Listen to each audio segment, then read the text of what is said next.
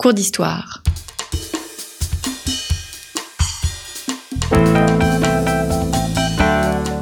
Une émission de la rédaction de Storia Voce.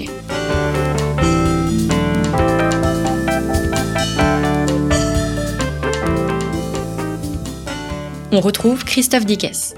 Chers auditeurs, bonjour, bienvenue pour cette nouvelle édition de nos cours d'histoire et merci pour votre fidélité. Je dois aussi vous remercier parce que cette émission euh, est réalisée grâce à votre soutien. Storia Voce, qui est une radio associative, a besoin de votre soutien pour se développer. Euh, N'hésitez pas à vous rendre dans la rubrique Soutenez Storia Voce à partir de notre page d'accueil storiavoce.com. Vous pouvez, contre un don, choisir un livre d'un de nos partenaires, les éditions Perrin, les éditions Talendier ou bien encore Fayard. Merci d'avance. Gaël Nofri, bonjour. Bonjour. Merci de revenir au micro de Storia Voce. Nous avons entamé la semaine dernière, la semaine passée, euh, une nouvelle série de nos cours d'histoire consacrés non pas à la révolution, mais aux révolutions. Vous êtes historien, euh, vous avez euh, notamment travaillé sur Napoléon III, Napoléon III visionnaire de l'Europe des nations, et vous venez de publier aux éditions du CERF une histoire des révolutions en France, qui est un voyage historique depuis la création de l'État moderne, puisque nous avons vu, euh, de l'État tout court, puisque nous avons vu la semaine dernière que les révolutions étaient naturellement liées à la naissance de l'État. La semaine dernière, Révolution française au singulier ou Révolution française au pluriel, peut-on faire une théorie des révolutions françaises? C'était le sujet que nous avons abordé et cette semaine, je souhaiterais aller plus en avant sur la définition même de la révolution. Qu'est-ce que la révolution? Quel est le sens même du mot révolution qui a un sens avant tout scientifique? Oui, bonjour. Euh, en effet, le mot de révolution, c'est d'abord un mot d'astronomie. La révolution, c'est une planète qui termine son tour et qui revient sur elle-même.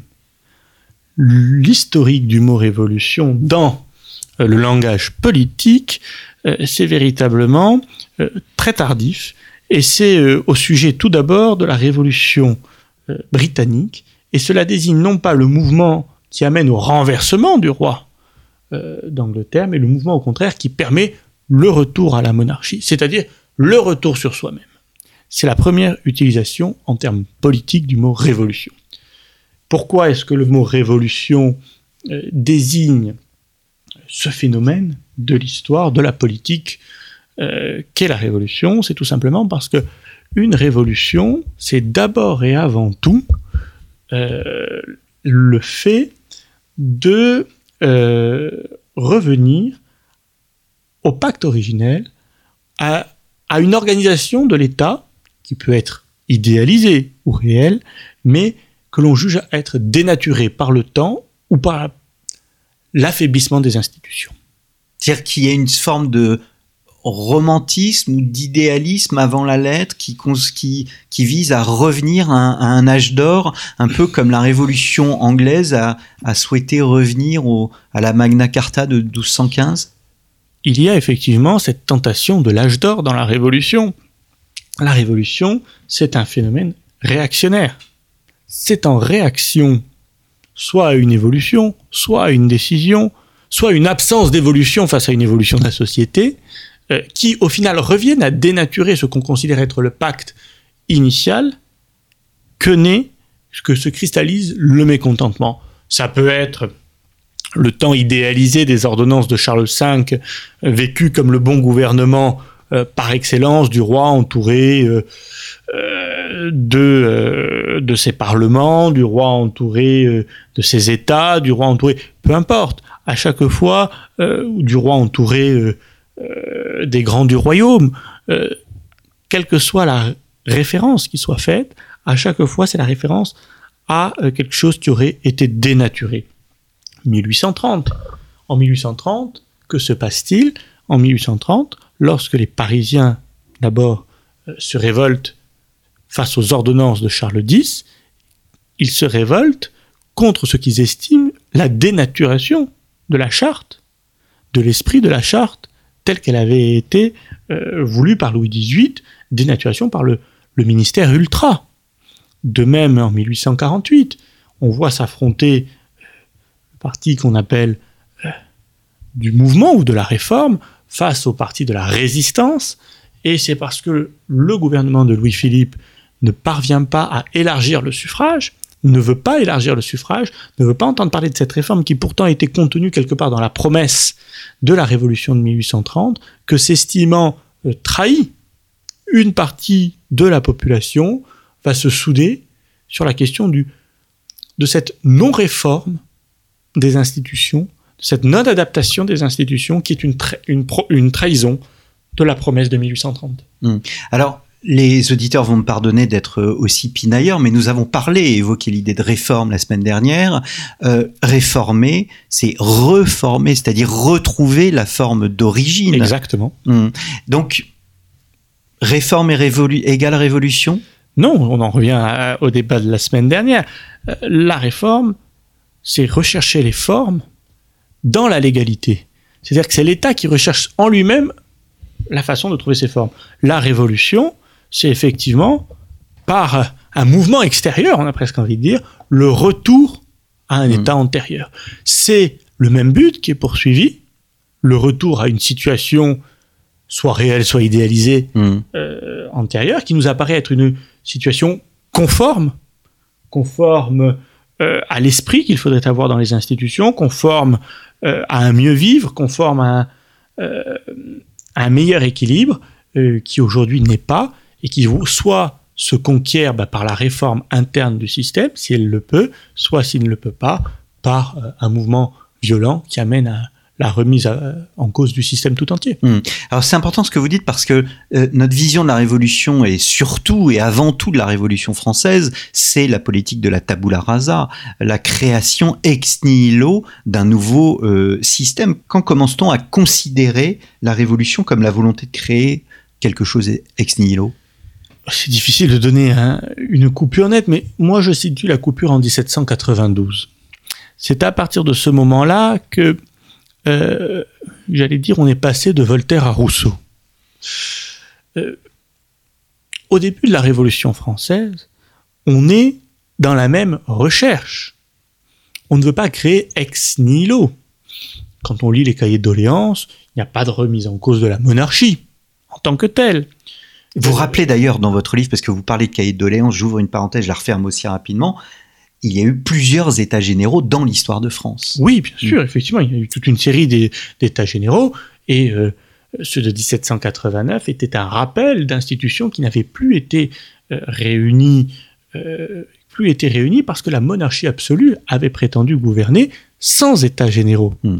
Et le rappel des États généraux, c'est à la fois la preuve de l'échec de la monarchie absolue qui a besoin de se retourner vers ses anciennes formes de gouvernement, et en même temps, effectivement, euh, une façon de renouer un fil historique qui avait été rompu. Mais c'est la preuve aussi de l'échec, d'où euh, un certain nombre de revendications face à cet aveu de faiblesse mm. et d'impuissance de la monarchie qui prétendait gouverner en dehors des États généraux.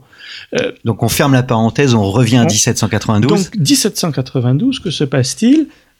On n'a plus à ce moment-là les mêmes représentants qu'en 1789.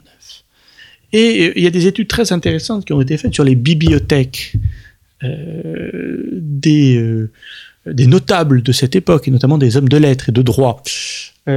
or, Rousseau, à cette époque, est quasiment absent. Voltaire est très présent, mais que fait Voltaire? Il dénonce ce qu'il considère comme les abus tel ou tel système, de telle ou telle règle, euh, de la justice, de l'intolérance religieuse. Euh, il est dans la dénonciation des abus. Avec Rousseau, à partir de 1792, Rousseau jusque-là était d'abord lu euh, pour ses traités sur l'éducation, pour sur l'éducation. À partir de 1792, on voit toute une génération d'hommes publics qui ont lu Rousseau, et notamment le contrat social. Et véritablement, on change de dimension à ce niveau-là. C'est-à-dire que, ça ne veut pas dire que, mais Voltaire résume l'esprit.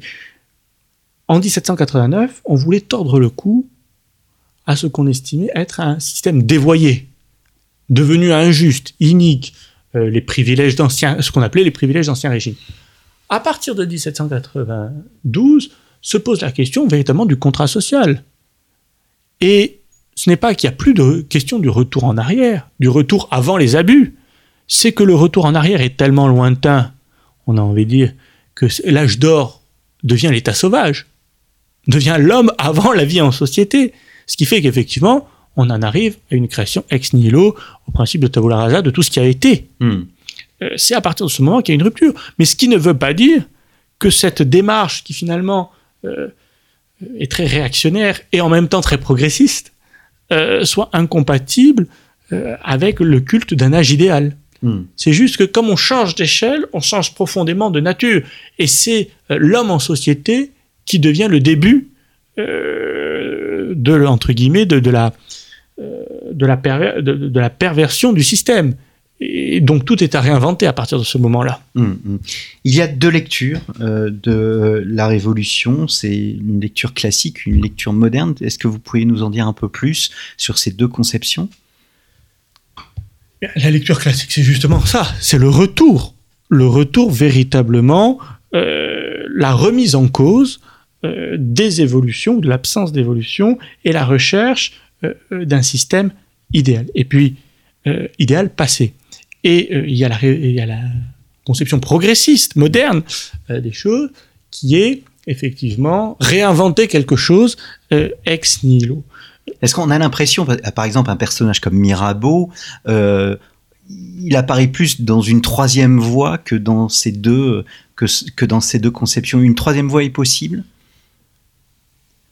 Bah, Ou au contraire, Mirabeau- il y a une machine, Non, mais qui est une machine révolutionnaire. Mirabeau est Ouais. dans Mirabeau est dans une version tout à fait classique euh, de la révolution, tout à fait classique et tempérée. Euh, ce qui ne veut pas dire que les choses euh, s'enferment dans des tiroirs ou dans des carcans. Par définition, chacun, c'est pas parce que vous, vous, vous idéalisez un passé que vous idéalisez d'abord forcément le même passé. Vous allez avoir toute une partie qui vont plutôt être euh, portées, alors euh, je prends par exemple l'exemple de la fronde, mais qui vont être plutôt portées euh, vers la question euh, euh, du, du, du- du pouvoir entouré des grands, d'autres qui vont être entourés par la, la dimension populaire et urbaine. Euh, tout, tout cela, euh, forcément, chacun y projette euh, sa propre lecture des événements dans ce passé euh, fantasmé. Mais euh, il y a ces, ces deux pôles, euh, celle de la marche en avant, euh, progressiste et de création ex nihilo, dans laquelle s'enferme finalement, la, au final, euh, la comment dire, la dynamique révolutionnaire. Hum.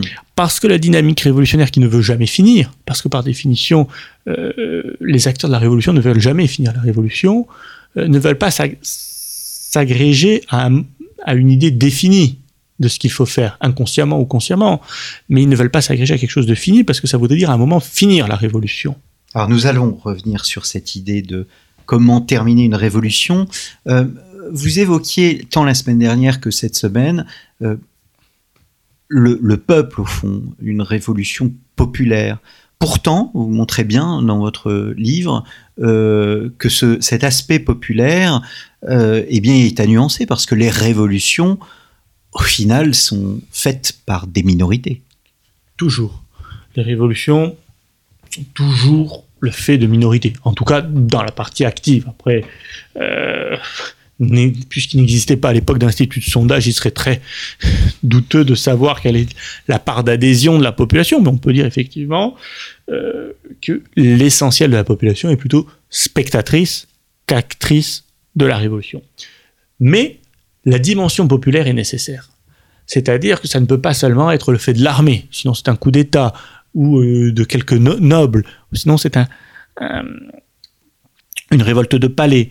Euh, la dimension populaire est nécessaire. La révolution a besoin de bras qui vont faire la révolution dans la rue, et elle a besoin aussi de cette caution. Elle prétend faire la révolution, on ne prétend faire la révolution qu'au nom du peuple. Ce qui n'est pas euh, encore une fois, la réalité numérique, mais qui est l'expression d'une part de réalité. Et euh, les révolutions qui ne parviennent pas, les, mouvements qui ne parviennent pas plutôt à cette dynamique euh, populaire sont condamnés à mourir. C'est l'exemple, par exemple, de la première révolte des Canuts, ou c'est même de la deuxième révolte des Canuts, qui est une révolution, mais qui manque, qui trébuche lorsqu'il faut dépasser le stade des sociétés secrètes, le stade des, euh, des personnes directement concernées, et qu'il faut conquérir une dimension populaire. Hmm. Cette dimension populaire va faire défaut, et on ne fait pas la, la révolution au nom d'un camp, au nom d'un groupe, au nom d'un parti, au nom d'une euh, faction. La révolution ne se fait qu'au nom du peuple. Hmm. Les révolutions sont faites, euh, on a l'impression, euh, elles sont au milieu d'un triangle. Il y a les meneurs, euh, les faiseurs et bien évidemment les penseurs. Qu'il manque un des aspects, et il n'y a pas de révolution. En effet, alors les penseurs, penseurs et meneurs sont en général issus de l'ancien monde. On devait employer une terminologie moderne. Penseurs et meneurs sortent de l'ordre dirigeant, en général. Euh, les penseurs, ce sont d'ailleurs en général des réformateurs à la base, et conduits, désabusés. Les meneurs, ce sont ceux qui voient dans la révolution euh, une chance personnelle de prendre le pouvoir, de jouer un rôle. Et puis il y a les faiseurs, c'est effectivement en général des masses populaires euh, qui vont voir dans cette révolution une espérance, qui vont euh, voir une capacité à sortir de leur rôle, de leur place, pour devenir acteurs de l'histoire. L'espérance est le moteur des, euh, des, des- des révolutions. Vous citez la philosophe Simone Veil. Euh, L'espoir de la révolution est toujours un stupéfiant. Oui, oui, parce qu'aucune révolution ne donne à la dimension populaire, en tout cas au peuple, euh, et aux faiseurs, satisfaction. Pourquoi? Tout simplement parce que euh, lorsque l'on sort de son rôle quotidien, de ses fonctions quotidiennes, de son métier quotidien, de son foyer quotidien, euh, pour, euh, à son petit niveau, mais à son niveau tout de même, devenir acteur de l'histoire, renverser le destin, écrire une page de l'histoire, on n'a forcément pas envie d'y re-rentrer. Et ce moment où on doit re-rentrer dans sa place, parce que la révolution se finit et que cela passe par un retour à la légalité, donc un retour de chacun à sa place, amène forcément Un une ordre. frustration, Hmm. une déception. Ce retour à l'ordre, il n'est jamais euh, instinctif. Ouais, ouais, ouais. Euh, une révolution, précisément pour se terminer, euh, elle est nécessairement confisquée à un moment ou à un autre? Elle n'est pas nécessairement confisquée, mais elle est nécessairement, elle passe nécessairement par la répression des éléments qui ne veulent pas la finir. C'est inévitable. Vous ne pouvez pas avoir de révolution euh, dans laquelle, tôt ou tard, à un moment donné, les éléments les plus euh, extrêmes, qui ne sont pas forcément les plus extrêmes dans leur position à la base d'ailleurs, Mm. mais qui sont ceux qui ont acquis par les circonstances un rôle déterminant qu'ils ne veulent plus lâcher, eh bien ces gens-là ne vont pas rentrer chez eux d'eux-mêmes. Ils ne vont pas rentrer chez eux tout seuls. Donc, soit elle est confisquée, soit elle est réprimée. Euh, mais il n'y a pas euh, de, possibilité que les choses se finissent euh, naturellement bien. Pour tout le monde, en tout cas. Forcément, les plus modérés, à un moment donné, s'ils arrivent à accéder au pouvoir et à constituer un semblant d'ordre légal, seront obligés, pour que cet ordre légal triomphe, de mettre un terme à ceux euh, dont les derniers pouvoirs sont issus de l'insurrection. Hmm. Comment dire qu'une euh, qu'une révolution a euh, réussi? Est-ce qu'il faut prendre ce qui a été détruit, ce qui a été créé, ou est-ce un, un mix des deux, si vous me permettez cette expression? Je ne dirais pas que c'est ce qui a été détruit.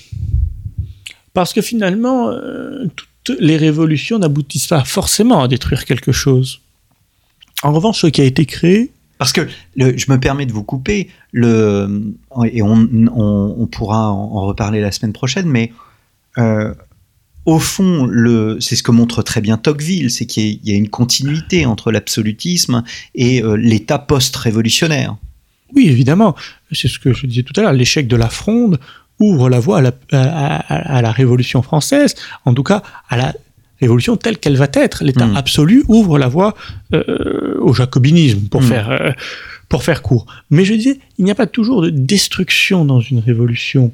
Euh, si vous prenez l'exemple de 1830, par exemple, il n'y a pas de destruction de l'œuvre antérieure.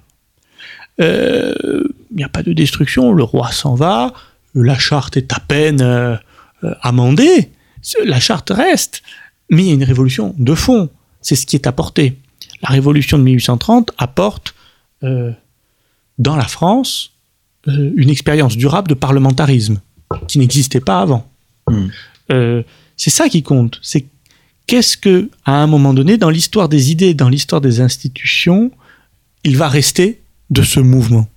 1789-1799 n'est pas en soi, si on devait prendre des critères objectifs, des critères, euh, une révolution qui a réussi, si ce n'est à faire tomber la monarchie, mais ce n'est pas une révolution qui a réussi à imposer une démocratie, euh, enfin, elle n'a pas réussi à imposer une monarchie constitutionnelle au sens où l'entendaient euh, les, les, constituants de 1789-1790. Elle n'a sûrement pas réussi à imposer la démocratie directe au sens où pouvait l'entendre le comité de salut public de Robespierre euh, et de Saint-Just. Non, fait 1789-1799 qui aboutit sur le consulat, puis l'Empire, puis quelque part la Restauration, elle a imposé durablement un certain nombre de principes sur lesquels euh, principe de gouvernement, principe philosophique, principe de rapport à l'être humain, euh, qui ne seront plus remis en cause et qui marqueront durablement l'histoire des idées politiques en France et dans le monde d'ailleurs, mm. mais même des idées que Louis XVIII ne remettra pas en cause ni dans sa proclamation ni dans sa charte. Eh bien, merci euh, beaucoup, euh, Gaël Nofri, d'être revenu au micro de Storia Voce. Nous nous retrouverons la semaine prochaine pour faire une petite histoire de nos révolutions françaises. Euh, votre histoire à vous, euh, votre histoire des révolutions en France est parue aux éditions euh, du CERF. N'hésitez pas à acheter cet ouvrage. Il est merveilleusement bien écrit et il permet une, à tous ses lecteurs d'avoir une réflexion approfondie sur cette ce concept si difficile de euh, la révolution. Je me permets aussi de citer euh, Le Monde hors série euh, en coédition avec La Vie, l'histoire des révolutions de l'âge de pierre à l'ère numérique, qui est extrêmement riche aussi sur là, pour le coup, des révolutions qui s'étendent bien au-delà de la France. Chers auditeurs, merci pour votre fidélité et je vous donne rendez-vous la semaine prochaine.